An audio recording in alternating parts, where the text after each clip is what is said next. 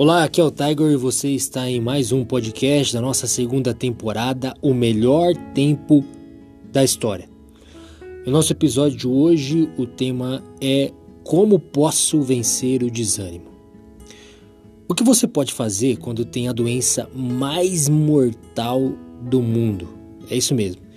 Eu não sou nem um pouco pessimista, mas nós precisamos abrir os olhos para algumas coisas. E especificamente é sobre o desânimo. Por que, que o desânimo é a doença tão terrível? Primeiro, porque é universal, todos ficamos desanimados. O desânimo é comum. Segundo, porque é recorrente, ou seja, você pode ficar desanimado muitas vezes. E terceiro, porque é altamente contagioso. Outras pessoas ficam desanimadas quando você está desanimado. Mas olha só, Agora vem a boa notícia, né? A boa notícia, entretanto, é que o desânimo também é curável. A história da vida de Neemias, e especificamente lá em Neemias capítulo 4, ilustra quatro causas e três curas para o desânimo. Logo que começaram a, tra a, trabalhar no muro, todos tinham muito fervor e zelo e estavam muito empolgados com o projeto junto com Neemias. Contudo, depois de trabalharem por um certo tempo, toda a galera lá começou a desanimar.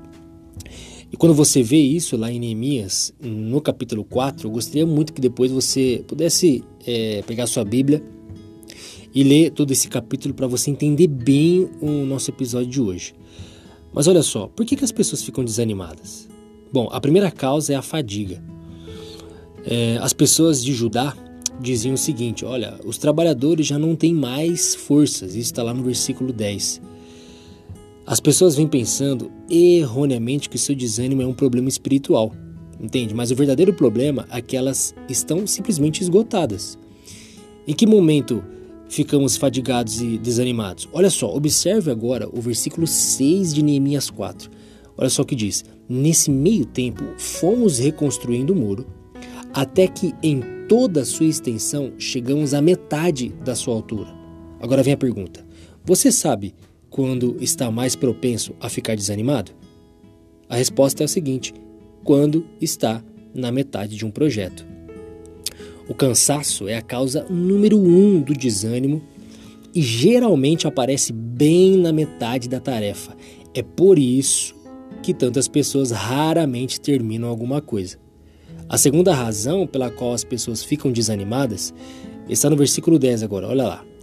Ainda há muito entulho por nós mesmos não conseguiria, não conseguiremos reconstruir o muro. Isso se chama frustração. Eles estavam desanimados e frustrados. O que é entulho? Eles estavam construindo um muro novo, mas as pedras velhas e quebradas estavam por todo lugar, junto com sujeira e argamassa. Sempre que você estiver realizando um projeto, algum lixo vai acumular-se. E isso pode ser algo muito frustrante. Você não pode impedir que as quinquilharias, os entulhos apareçam na sua vida, mas você pode aprender a reconhecê-las e pode aprender o que fazer com elas para que essas coisas não o desviem de seu plano original. As quinquilharias da vida são aquelas coisas que surgem no, no caminho, as interrupções que o impedem de al alcançar seus objetivos. Essas são as coisas das quais não nos devemos, na verdade, é, livrar em nosso viver. A terceira razão pela qual as pessoas ficam desencorajadas também está presente no versículo 10. Olha só, por nós mesmos não conseguiremos reconstruir o muro. A terceira causa do desânimo é o fracasso. O povo não conseguiu terminar sua tarefa tão rápido quanto tinha planejado. E como resultado, o que aconteceu? Sua confiança foi por água abaixo. Como você trata o fracasso na sua vida? Você sente auto, autocomiseração? Você diz assim: ah, pobre de mim, eu não consigo terminar isto. Você começa a reclamar: é impossível, não pode ser feito, eu fui um tolo ao tentar, é burrice. Ou você culpa os outros? Todos me abandonaram, não fizeram sua parte do trabalho. Bom, veja bem, a diferença entre vencedores e perdedores está em que os vencedores sempre veem a derrota como um revés temporário. Na terra de Israel, havia pessoas que não queriam que o muro fosse construído. Eram os inimigos dos judeus. O muro ao redor da cidade representava segurança e defesa, e por isso os inimigos não queriam que o muro fosse terminado. Assim, primeiro eles criticaram os judeus, depois os ridicularizaram e por fim os ameaçaram. Olha o que eles disseram: se continuarem a reconstruir o muro, vamos matá-los. Então os construtores ficaram desanimados. Por quê? Por causa do quarto fator. E sabe qual é? O medo. E isso tem paralisado muitas pessoas. Você tem medo de ser criticado e humilhado? Você tem medo de se aventurar num novo emprego, um exemplo? Talvez você receie não está capacitado para alguma tarefa. Pode ser que você tema não conseguir aguentar a pressão. Quem sabe você pense que precisa ser perfeito. O medo sempre leva ao desânimo. Agora veja bem, qual é o antídoto quando, contra esse terrível mal que é o desânimo? Observe o que Neemias fez como um líder sábio e homem de Deus que era. Ele sabia o que estava desanimando as pessoas e por isso tomou as ações corretas para corrigir o problema. Há três princípios importantíssimos que vão ajudá-lo quando você é, desejar desistir. E os três são: reorganize-se, lembre-se e resista. Bom, veja bem, a reorganização, lá no versículo 13 diz o seguinte, ó: Por isso posicionei, Neemias dizendo: Posicionei alguns do povo atrás dos pontos mais baixos do muro, nos lugares abertos, divididos por famílias, armados de espadas, lanças e arcos.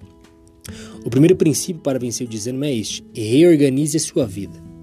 Quando você ficar desanimado, não desista de seus objetivos, ao contrário, desenvolva um novo modo de agir. Ficar desanimado não significa necessariamente que você esteja fazendo algo errado. Você pode estar fazendo a coisa certa, mas na verdade de modo errado. E isso muda completamente a mentalidade. De que outra forma você pode superar o desânimo? É a segunda coisa. Lembrando-se de seu Senhor. Observe o que Neemias disse lá no versículo 14, no, no, no versículo 14, principalmente é, do capítulo 4. Mas antes, olha só, fiz uma rápida inspeção e imediatamente disse aos nobres, aos oficiais, ao restante do povo: Não tenham medo deles. Lembrem-se de que o Senhor é grande e temível. O que significa lembrar-se do Senhor? Significa reconsagrar-se a Ele. significa dedicar sua vida mais uma vez a Ele. Significa aproximar-se de seu poder espiritual. Entende? Isso muda completamente. De que outra forma a gente pode lutar contra o desânimo resistindo a ele. Você não precisa viver uma vida desanimada. A escolha é sua. Você pode optar por desistir. Mas pessoas notáveis simplesmente se recusam a ficar desanimadas. Elas não sabem desistir. Elas nunca, nunca abandonam a luta mesmo quando estão cansadas, frustradas, tenham falhado e estejam com medo. Pessoas notáveis são pessoas comuns com uma quantidade extraordinária de persistência, e esta pessoa é você.